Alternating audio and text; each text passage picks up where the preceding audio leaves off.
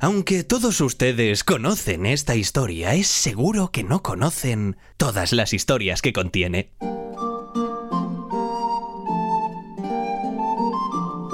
Sucedió aquel famoso año en el que todo sucedió. Y mal rapsoda sería si solo habláramos del genovés. No se olviden del gramático, ni del rey guerrero, ni de la reina santísima, ni del papa no tan santo. No se olviden del inquisidor, ni del emir, ni del infante, ni del pobre Rodrigo de Triana. No se olviden del mecenas Zúñiga, ni del confesor Hernando, ni del indio Wakanagarix, ni de Marco Polo, el fantasioso. No se olviden del judío, que un día es judío, al otro converso y al otro lleva un capirote encima de la cabeza. En esta historia hay aventura, hay traición, hay codicia, hay fantásticos mapas, tierras paradisíacas, Vale, bodas- vale, vale, vale, ya, ya, vale, ya de lírica, señor Bardo. Bueno, Si vamos a contar esta historia, usted y yo, tendremos que atenernos a los hechos. Oiga, ¿qué insinúa? Convendremos que el año 1492 no es un año cualquiera. Pues eso mismo estoy diciendo, que cantar todas las hazañas de tan relevante fecha me va a llevar un buen rato. No, quiero decir que es el año en el que empiezan a callar los trovadores y a hablar los cronistas. Un cambio de época, con menos poesía. Vaya, sí, claro. La conocida imparcialidad de los cronistas, siempre tan alejados del poder. En 1492 descansan por fin las manos del copista y oímos el crujir de la imprenta. Caen torres y castillos y se levantan palacios y ciudades. Calla el estruendo de la caballería y rugen los ingenios de la pólvora. Es tiempo de humanistas y latinistas, de universidades y de leyes. Es renacimiento, señor mío. Pues ahora es usted el que se ha puesto un poco lírico, señor cronista. No quiero yo callar su laúd, solo añadir mi narración a todo lo que pasó. Yo estuve allí, ¿sabe? Y- Haga usted lo que quiera, pero yo cantaré primero. Somos cuentistas, no pregoneros de bandos y legajos. Vivimos del entusiasmo de nuestro público, ¿entiende? Sea. ¿Por dónde quiere usted empezar? Mm, podríamos empezar diciendo, si no le parece mal, que el mundo es pequeño. El mundo es pequeño, no importa el océano. Lo crean ustedes o no, lo achica el empeño. Y si un genovés, vendedor de primera, en la corte espera hasta provocar interés, por más travesía no hallará especiería, pero sí un virreinato, horma de su zapato.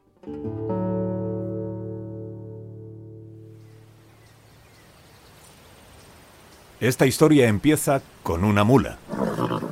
O con el hombre que monta la mula. El hombre tiene 40 años y se aleja de Granada. Es enero de 1492. Sin temor a equivocarnos, es el único cristiano en muchos kilómetros a la redonda que no está de buen humor. Isabel y Fernando acaban de reconquistar por fin la ciudad de la Alhambra, pero no es consuelo para Cristóbal Colón. Los reyes no quieren financiar su viaje.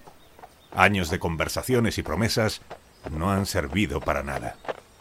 Entonces, un emisario le alcanza. ¡Alto en nombre de la reina! ¡Deténgase! ¿Quién va? Tampoco soy merecedor de este mulo y de este sayo con los que me asiste la corona de Castilla. Traigo orden del campamento de Santa Fe. La reina, Nuestra Señora, le ordena regresar inmediatamente y presentarse ante ella. Desconfiado, el genovés vuelve grupas hacia Granada. Solo le separa un día de camino. Sobre una lenta acémila, comienza su viaje hacia el nuevo mundo.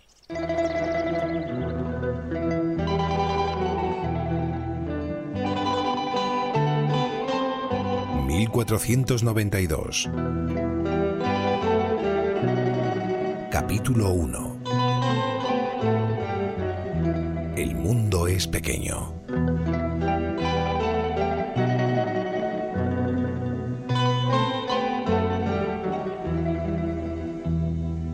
Para empezar, el mundo es redondo. Lo sabían los griegos antiguos y también los ilustrados y marinos de este siglo XV.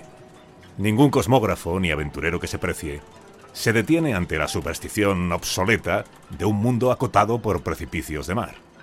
Pero eso no significa, ni mucho menos, que todos los océanos sean conocidos, ni que estos en sus latitudes remotas e ignoradas no provoquen pavor y leyendas todavía.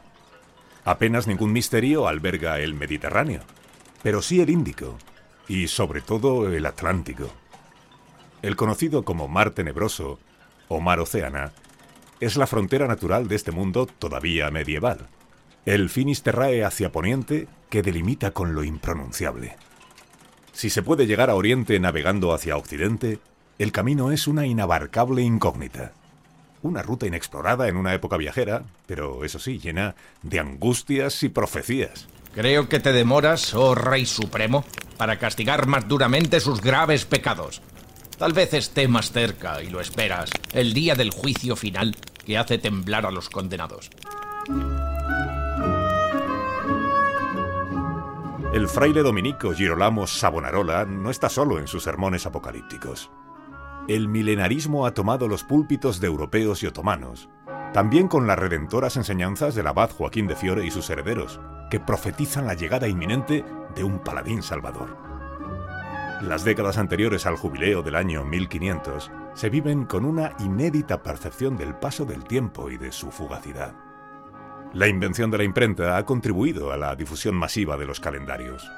Los relojes con motor de muelle facilitan la producción en masa de cronógrafos ligeros. Pero el mundo de 1492 no tiene su centro en Europa, sino en Asia.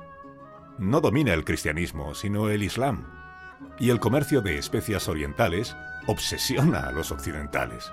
Canela de Sri Lanka, clavo de las Islas Banda, nuez moscada de las Molucas, pimienta negra de la India. Cualquier mesa acreditada debe adornarse con especias. Cuantas más mejor. Bien lo sabe, sin ir más lejos, Toribio de la Vega, cocinero de Isabel la Católica. Es la moda y el gusto de hoy.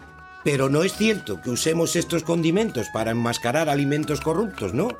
Si nuestra carne y pescado son fresquísimos y los sabemos conservar en salazón o desecados, empleamos las especias exóticas porque nuestros señores nos las piden.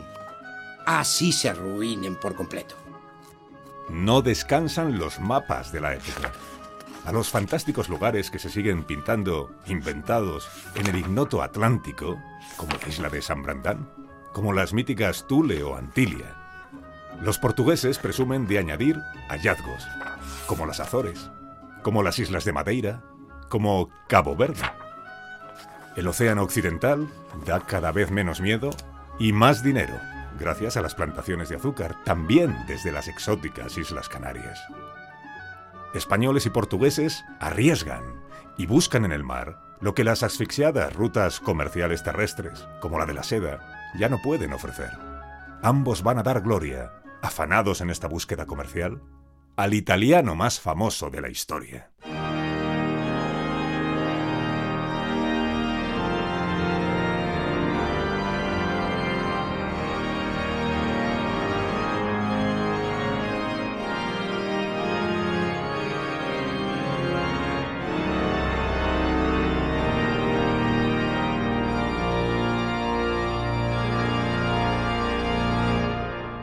No sabemos exactamente cuándo se casó Cristóbal Colón. Sí sabemos con quién lo hizo y quién era cada uno de los novios cuando enfiló el altar. Cristóbal Colón nació en Génova, fuera de toda duda razonable. Fue el hermano mayor de una familia de cuya humildad se avergonzaba. El padre era tejedor y la madre hija de tejedora. El primogénito Cristóforo no fue a la universidad, pero eso no le hizo ignorante en modo alguno. Nuestro descubridor es un entusiasta autodidacta. El cronista Andrés Bernaldez, amigo personal del almirante, le definió con pocas palabras. Fue un hombre de muy alto ingenio sin saber muchas letras. Colón buscó fortuna donde la buscaban los genoveses que no hacían la guerra ni vestían el hábito, en el mar. Génova es una pujante potencia comercial. Sus clanes y nómadas familias, los Cataneo, los Centurioni, los Lomelini, se esparcen por el Mediterráneo, adaptándose a cualquier puerto, producto o circunstancia cualquier mudanza o nación, en Liguria, el Tirreno e incluso más allá de Malta o las columnas de Hércules. Sobre este pueblo viajero cantó aquel poeta que ha llegado hasta nosotros con el nombre de Anónimo de Génova. Tantos son los genoveses y tan extenso su andar por los lugares que quisiesen su ciudad recrear. La posterior peripecia colombina estará escoltada por compatriotas que le prestarán techo, dinero o influencia para conseguir sus fines. La patria de los genoveses es el mundo del que son acreedores.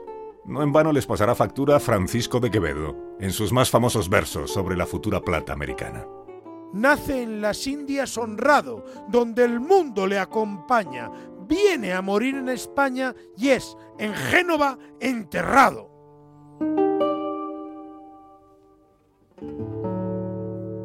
Igual que otros como él, agentes comerciales del mar o simples porteadores, el joven navegante afirmó haber conocido las cuatro esquinas del mapa.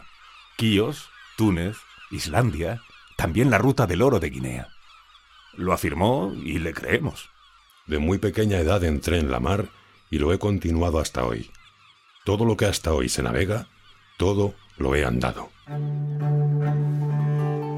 La fuerza del turco en el Mediterráneo Oriental, ya en poder de Constantinopla, desvía las inversiones hacia el oeste los éxitos atlánticos y africanos de Portugal han convertido a Lisboa en la más atractiva capital para los buscadores de fortuna salada. Cientos de genoveses viven en la ciudad del rey luso Alfonso V, sobrino del afamado Enrique el Navegante. Uno de esos italianos se llama Bartolomé Colón, cartógrafo y hermano de nuestro protagonista. Lisboa es el lugar en el que estar si eres un Cristóbal Colón de esta porción del mundo. Pero no es solo éxito o riqueza lo que busca en su mudanza portuguesa. Tampoco amor. La divisa que gobernará su vida será siempre el anhelo de nobleza. Un título.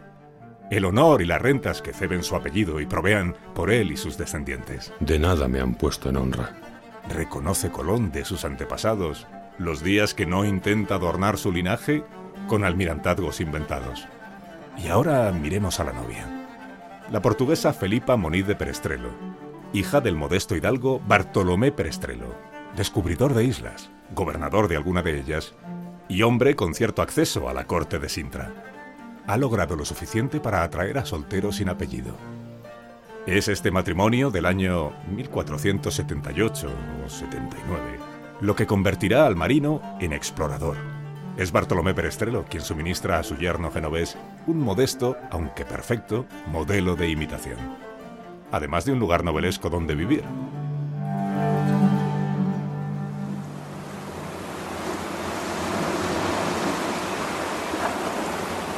La isla de Porto Santo es la más humilde de todas las de Madeira. ¡Terra vista!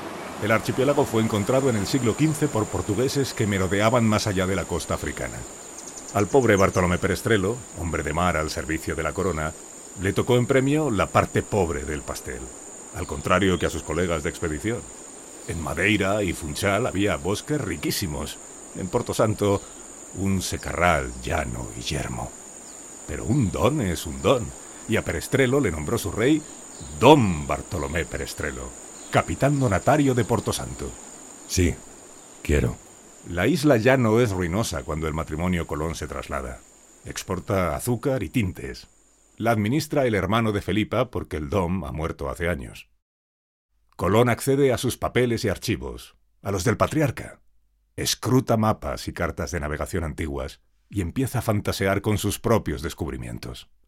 Será leyendo sobre rutas y lugares, estudiando a los mejores cosmógrafos y escritores, como Colón empiece a planear su viaje de fortuna. 1492.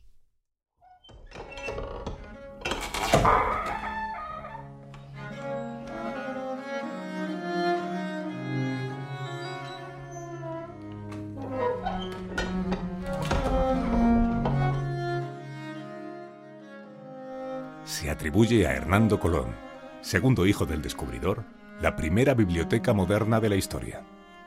Junto a la sevillana Puerta de Goles, en su casa particular de la capital, se apiñaron más de 15.000 ejemplares de las más variadas materias, conseguidos por todos los rincones de Europa, incluso después de muerto.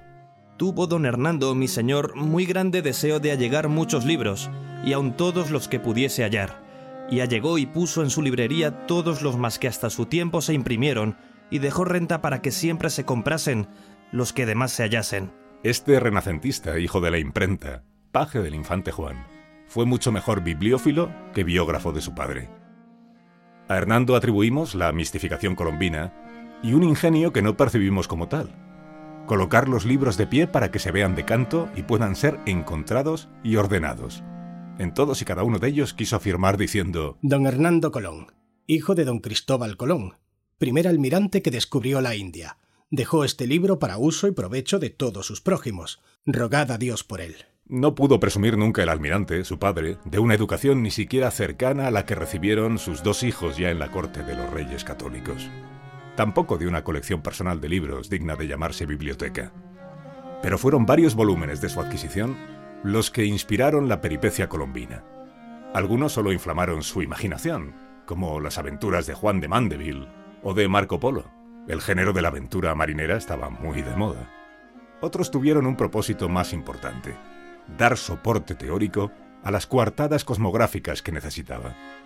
Colón fue Quijote por embriaguez de lecturas y Sancho por anhelo de ínsula. Tal vez le podría suceder a Sancho aventura que ganase, en quítame allá esas pajas, alguna ínsula y le dejase a él por gobernador de ella. Algunos de estos libros acabaron en la biblioteca de su hijo Hernando y conservaron incluso anotaciones al margen de la propia mano del almirante, que han llegado hasta nosotros. A través de ellas podemos aguzar el oído y alcanzar a oír su voz. El mundo es pequeño.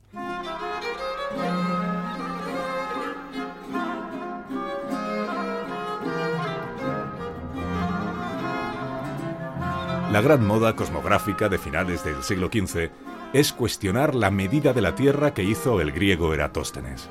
Observé que el día del solsticio de verano, en Asuán, cuando el sol estaba en su cenit, una estaca no proyectaba sombra alguna contra el suelo. No sucedía así más al norte, en Alejandría, donde el mismo día, a la misma hora, la estaca rendía una sombra de unos 7 grados, porque los rayos solares incidían de manera más oblicua. Así pude calcular la medida de la curvatura de la Tierra y, a su vez, deducir su circunferencia completa. La ingeniosa trigonometría de Atóstenes estimó algo más de 39.000 kilómetros y medio para el perímetro terrestre, por los 40.000 que tiene en realidad. Un margen de error diminuto para un tiempo tan remoto. El mundo es pequeño. Claudio Ptolomeo contribuyó a empezar a reducirlo. Su obra Geografía es una autoridad del momento y cifra la medida completa en algo más de 28.000 kilómetros, un 25% menos. Además, Ptolomeo postula que el mundo tiene una mitad oculta, como la luna, y ese enorme envés es un inmenso océano, el Océano Atlántico. Ese mar disparó la imaginación del también griego Estrabón. Si la inmensidad del mar Atlántico no lo impidiera, podríamos navegar desde Iberia hasta la India por el mismo paralelo. La frase de Estrabón, a siglos de distancia, pone viento en las velas de los nautas. Conforme la cosmografía occidental se aventuraba hacia el oeste, las teorías sobre un océano más abarcable se hicieron populares. Como por arte de magia, patrocinadores y mecenas empezaron a ser persuadidos sobre un mundo que había encogido de repente. El mundo es pequeño. Así lo cree también Paolo Toscanelli, matemático florentino que plantea por primera vez la posibilidad de una travesía indiana por el oeste acortó los 20.000 kilómetros entre Canarias y China hasta solo 9.000. Toscanelli y sus seguidores fueron influyentes. El globo terráqueo más antiguo que conservamos es alemán. Es del año 1492 y refleja todavía el mundo achicado de Toscanelli. Apenas un salto de mar, un puñado de semanas de viaje, separan España de Zipango, tierra que luego llamaríamos Japón. Pero Colón fue todavía más optimista. Convirtió los 9.000 kilómetros de Toscanelli en apenas 4.000. No era difícil si añadías las correcciones adecuadas. Valga la antigua idea del cosmógrafo Marino de Tiro, de que Asia se estiraba un buen trecho adicional hacia el este, acortando océano, valga la idea de Marco Polo de un Japón más separado de China, y valga la milla árabe, unidad de medida más grande que la milla italiana y que permitía presentar números de distancia más reducidos y atractivos. La contabilidad colombina jibariza el planisferio, y cuando Colón hace valer los contactos de su familia política y consigue audiencia con el rey portugués Juan II, este es el mapamundi mental que le ofrece. ¿Y qué ha de hallarse hacia el oeste que en tanta estima os tenéis, señor Colón? Es el año 1484. El italiano plantea sus exigencias para una travesía atlántica que se aventure hacia Occidente más que ninguna travesía anterior. Pide tres naves, provisiones para todo un año y algo mucho más importante. No es alto precio por llegar a Zipango que me distingáis con el señorío que corresponde y con un rendimiento de cuanto hallemos allí. En realidad, Colón no tiene un proyecto definido todavía, ni una ruta concreta. A lo largo de los años seguirá leyendo y elaborando diferentes destinos y reclamos. Las antípodas, señores míos, de las que habló Estrabón y que pueden encontrarse siguiendo el camino que marcan los vientos del este. En función del cliente. Catay, señor duque, de la que Marco Polo dejó escrito que sus techos de oro podrían verse desde la distancia de por lo menos dos millas. Que tenga enfrente. La especiería es alcanzable, doña Isabel, don Fernando. Con Juan II de Portugal, Colón promete navegar hacia Zipango con genéricas promesas de exploración y riqueza. Promesas basadas en una cosmografía heterodoxa y en fantásticas recompensas para él mismo. Comisiono a mi junta de matemáticos que examine su proyecto, pero sabéis que tentáis a la suerte pidiendo tanto. El obispo Diego Ortiz y los matemáticos judíos Maese Rodrigo y Maese José Viciño descartan el proyecto del genovés. Es chocante para Colón. ¿Qué tipo de empresa atlántica es negada por una corte marítima en racha, acostumbrada a patrocinar viajes de exploración todos los años. Consideradlo bien. El plan de Colón es atractivo, pero está planteado en términos geográficamente extravagantes y económicamente costosos. Es un entusiasta vendedor, pero uno más valioso por su insistencia. Y si se trataba de insistir, solo había otra potencia atlántica que también pudiera financiar su empresa.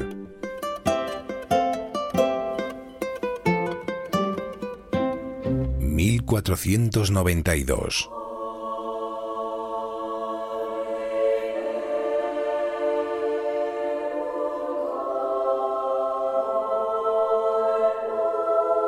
A la costa de Huelva llega Colón con su primer hijo en algún momento de 1485. Vinieron él y el pequeño Diego a San Juan del Puerto.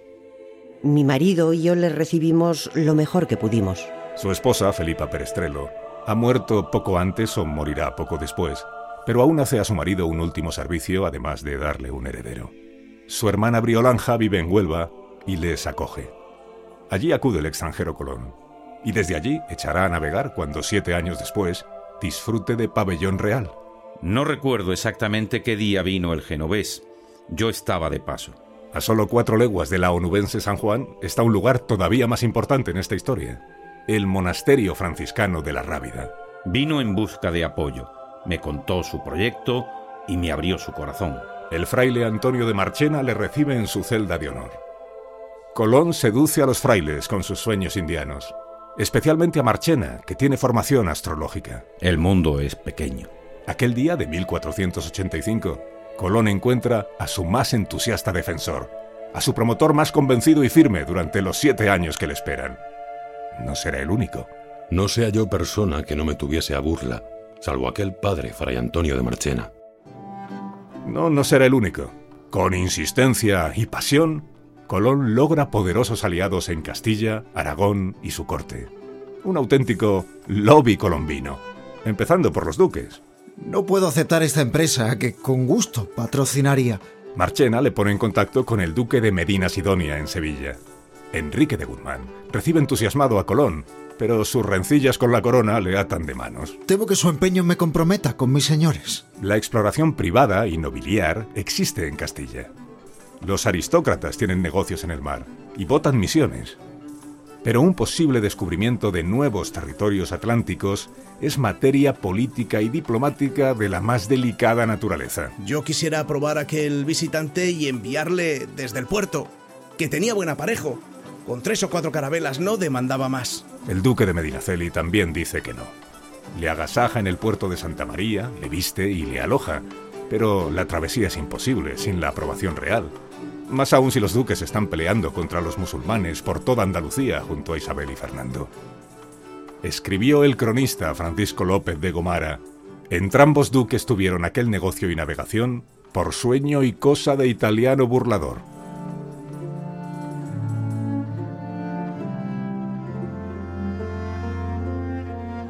Agotada la vía nobiliar, pero al mismo tiempo ganada para la causa, Colón busca acceso a la corte itinerante de los reyes. Fui yo quien le consiguió audiencia real. El contador mayor de cuentas, Alonso de Quintanilla, será benefactor directo del genovés. Las relaciones públicas de Colón dan milagrosos frutos. Quintanilla, hombre de toda confianza de la reina Isabel, le sostiene en el Real de Córdoba, donde sus majestades pasan la mayoría de los inviernos cerca del frente de guerra. Por parecerme persona de estimación, le daba de comer en mi despensa, porque de otra manera no se pudiera entretener tan largo tiempo en tan larga demanda. Le oía de buena gana las cosas que prometía de tierras nunca vistas. Quintanilla es instrumental para lograr que los reyes le reciban. Fui yo quien le facilitó la audiencia. Nada menos que el confesor personal de la reina, el Jerónimo Fray Hernando de Talavera, también contribuye al famoso encuentro. No son pocos los valedores de Colón y no podemos hablar de uno solo.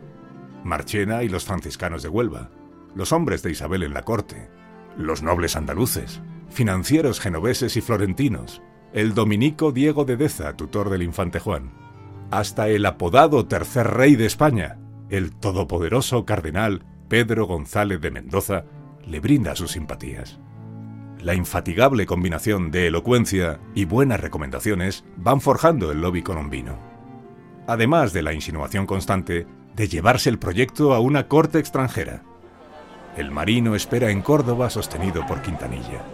Espera durante cuatro meses practicando una virtud de la que carece, la paciencia, y entregado a un pecado que le es ajeno, la lujuria, pues allí conoce a la madre de su segundo hijo, Hernando, el bibliotecario, una humilde joven cordobesa con la que jamás se casa, Beatriz Enrique de Arana. En Alcalá de Henares, la reina da por fin a luz a su última hija, Catalina. Es diciembre de 1485, y cuando Su Majestad se repone, Colón es llamado por fin a exponer su proyecto.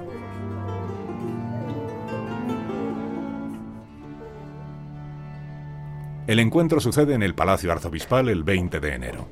El confesor de la reina, Fray Hernando de Talavera, está presente junto a los reyes. Castilla, ha de llevar la palabra de Dios más allá del horizonte. Colón ha sido aconsejado para que apele a la religiosidad de la reina. Bien sabéis de nuestra costosa cruzada en Granada. Precisamente, para sostener el empeño contra el moro, Majestad, hemos de fortalecer la presencia atlántica de Castilla. Y si los portugueses apenas se han aventurado más allá del Cabo Bojador y de los Azores, la cristiandad de vuesas mercedes ha de ser la primera que abra camino hacia Oriente por Occidente, es una oportunidad que lamentaríais dejar pasar. Teneos, genovés. El Tratado de Alcasovas nos impide conquistas al sur de las Canarias. No si navegamos hasta Zipango y Catay, hasta las Indias. Es una travesía que no llega a las cuatro semanas. Os creemos. Pero no es prudente enemistarnos en estos momentos con Portugal. El esfuerzo bélico demanda que naturalmente... Un tratado no es sagrada escritura. ¿Estáis seguros de que se puede alcanzar la otra orilla del mundo? Bastaría con una tripulación sin miedo a navegar con el viento a favor. Conozco el Atlántico como vos cada una de las lomas de Arévalo. El mar tenebroso ya no detiene a los hombres, y las enseñanzas de los más doctos cosmógrafos demuestran que mi travesía es posible. Los he estudiado a todos. Ptolomeo, Pierre Daly, Marco Polo, Toscanelli, Estras. Castilla puede abrir una ruta comercial ignorada hasta ahora por superstición una ruta hacia la inacabable riqueza oriental, no hacia ningún islote ingobernable o yermo. La especiería es alcanzable, doña Isabel, don Fernando. Granada aguarda. Mi empresa no es distinta a la de la fe, muy al contrario. Es vanguardia y sustento de la misma. Se hace un silencio en Alcalá de Henares. Fray Hernando mira a la reina y luego a Fernando. La reina observa a Colón. Ya me habían contado de vuestro poder de convicción, Genovés. Castilla simpatiza con usted. Pero no es momento de precipitarnos. No ahora que Fernando y yo peleamos por cada legua del infiel, por cada ducado necesario. Fray Hernando, encomendada a una comisión que evalúe la viabilidad de esta empresa. Confío en que podamos llevarla a cabo en tiempo y forma adecuados para la corona. Aunque no tengo este negocio por muy cierto. Colón acaba de ganar la simpatía de la reina, y en adelante será sustentado por la Hacienda Real. Pero la guerra monopoliza por completo mentes y recursos, y de poco le servirá ninguna simpatía ante la ilustrada Junta de Expertos de Salamanca. Vuestros cálculos son erróneos, Genovés. Del todo erróneos. La comisión se reúne en el convento de San Esteban y oye sus explicaciones. Es el invierno entre 1486 y 1487, y Colón no se enfrenta a príncipes y funcionarios con afán de conquista, sino a estudiosos universitarios con ganas de tener razón. 800 leguas nos separan de Zipango. Mil todo lo más. Podemos alcanzar las Indias en cinco semanas con carabelas que cubran 30 leguas al día. Nos llevarán los alisios. Sois valiente, genovés, pero ni siquiera las antípodas están tan próximas, si es que existen. ¿De dónde sacáis esos cálculos? ¿Cuál es vuestra medida del meridiano? El astrónomo judío Abraham Zacuto es una de las personalidades científicas más respetadas en Salamanca. No dudo de vuestra importantísima experiencia en el arte de marear, pero reducís el Atlántico a un simple salto de mar. Esdras, el profeta, escribió que por cada palmo de agua debe haber seis de tierra firme. Marino de Tiro afirmó que Asia es mucho más grande de lo que dijo Plinio. Ptolomeo redujo el mundo a 180.000 estadios. Pierre Dailly, en su Imago Mundi, imaginó unas antípodas cercanas. Toscanelli nos ha otorgado la verdadera medida del horizonte, cuatro semanas de viaje. Simpatizamos con su ánimo y con su erudición, genovés. Pero es una empresa aventurada y onerosa. No más onerosa que las ingobernables Canarias, Fray Hernando. Solo el dominico Diego de Deza le defiende en esa ocasión. El astrólogo Antonio de Marchena tiene una fe ciega en usted, y para mí eso es suficiente, además de sus argumentos. Fray Hernando, os reclamo reconsideréis vuestra postura. La Junta no dice una palabra más. Rodrigo Maldonado de Talavera, miembro del Consejo Real, también presente aquel día, contará años después la conclusión de aquellas deliberaciones. Escribió, otros sabios y letrados y marineros platicaron con el dicho almirante sobre su ida a las dichas islas, y concordaron que era imposible ser verdad lo que el almirante decía. Es un dictamen contrario, pero Colón se agarra a las simpatías de la reina y a la fuerza de sus aliados. Y espera. Confía en un pronto final de la guerra de Granada. Regresa a Córdoba enfadado con aquella junta de expertos que cree saber más del mar que alguien que lo ha navegado. Yo sé que el mundo es pequeño. Otoño de 1491. Colón regresa al lugar donde ya fue confortado una vez.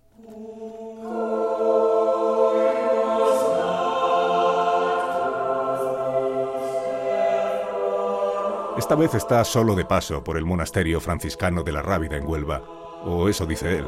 Me marcho a Francia. Han pasado más de cuatro años desde el encuentro con los reyes, y Colón se alimenta de la vaga promesa de Isabel de que su empresa será abordada cuando caiga la Alhambra. La guerra agoniza, pero el genovés ha perdido la paciencia. Allí sabrán comprender mi travesía. Desde que llegó a Castilla, Colón ha negociado utilizando la amenaza del mejor postor. Varias veces ha jurado marcharse a una corte rival. Pero su hermano Bartolomé ya ha llevado el proyecto a ingleses y franceses sin éxito. Y el propio Cristóbal ha estado de nuevo en Portugal invitado por el rey Juan II. La más funesta coincidencia maldijo ese viaje. Tan pronto como llegaba a Lisboa, remontaba el Tajo Bartolomé Díaz.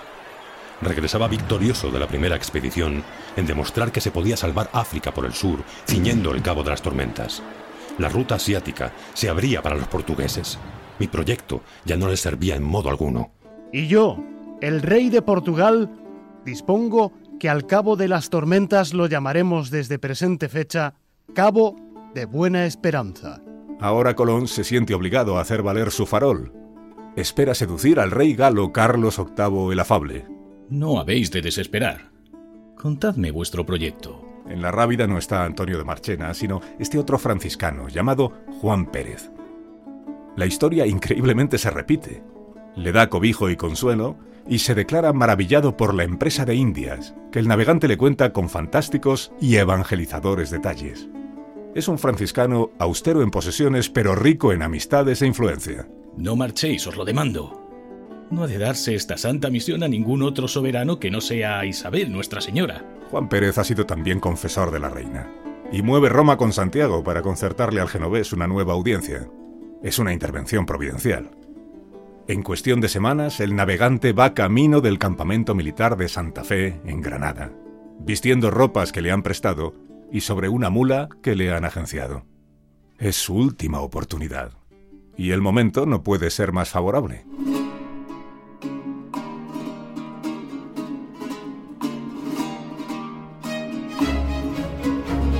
Primeramente, que el rey moro y los alcaides y alfaquís Cadís, meftís, alguaciles y sabios, y los caudillos y hombres buenos, y todo el común de la ciudad de Granada y de su albaicín y arrabales, darán y entregarán a sus altezas o a la persona que mandaran, con amor, paz y buena voluntad, dentro de los cuarenta días primeros siguientes, la fortaleza de la Alhambra y Alizán, Granada se ha rendido después de diez años de cara contienda.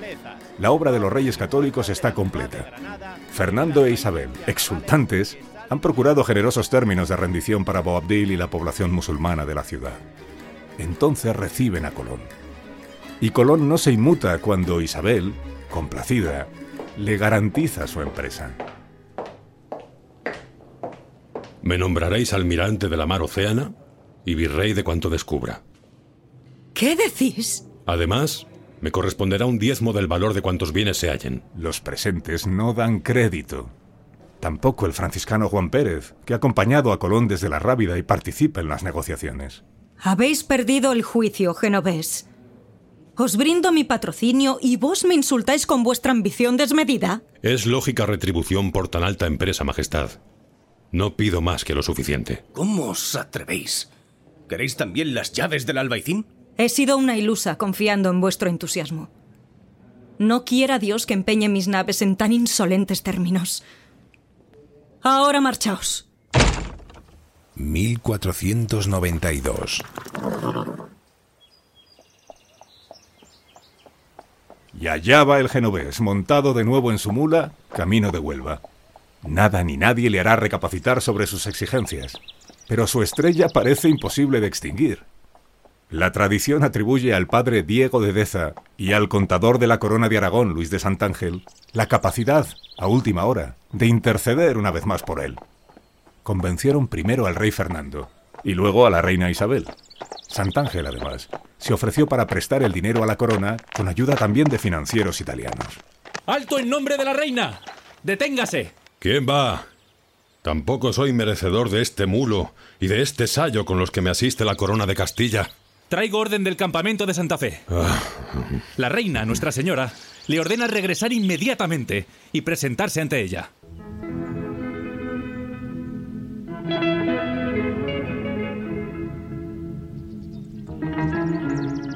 Todas sus exigencias fueron satisfechas. Era el año de 1492.